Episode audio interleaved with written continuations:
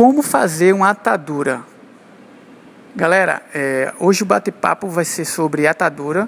É, aquelas botinhas que, que a maioria dos jogadores fazem é, é, antes de colocar chuteira, até alguns corredores também gostam de fazer. E o Bruno vai falar um pouquinho sobre ela, é, principalmente em relação como fazer e os cuidados, né, Bruno? Porque tem a forma certa de, de ser feita, né? Isso. O, o, profissional que ele fizer, ele deve já ter uma experiência e saber a indicação. Não deve ser feito para todas as pessoas, apenas para quem tem instabilidade do tornozelo. Normalmente quem já teve uma lesão prévia, porque a lesão do tornozelo é muito comum, né, em praticantes de atividade física. Até os amadores também, né? Isso, isso. E se você já teve uma lesão e não foi bem tratada, a sua chance de ter uma nova lesão é duas vezes maior. Então, a, a atadura ela vai te dar um suporte maior, vai te dar uma estabilidade maior e vai fazer com que você tenha mais equilíbrio na hora da pisada. Porque tem um mecanismo de torção que é muito comum. Quando se gira o pé para dentro, é o que a gente chama de mecanismo de inversão.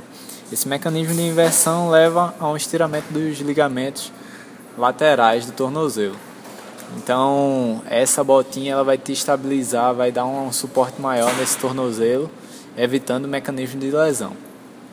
Tá, e se essa bota ela for feita de uma maneira assim é, é, errada, mas tipo for muito apertado, o que é que acontece? É, quando você faz a bota, você estabiliza aquela articulação, certo? Você diminui a, o movimento daquela articulação. Mas se você fizer isso muito forte, normalmente a instabilidade vai ser jogada para a articulação mais próxima que normalmente acomete o joelho.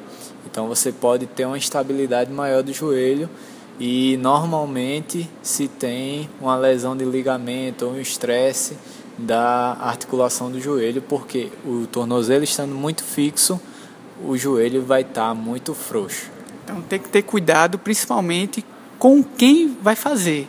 É isso porque geralmente nos clubes de futebol é quem faz essa atadura é um massagista que a maioria deles não é nem formado, né? Então tem que ficar esperto nisso aí para poder estar tá fazendo o procedimento correto. Beleza, galerinha? Valeu, até a próxima.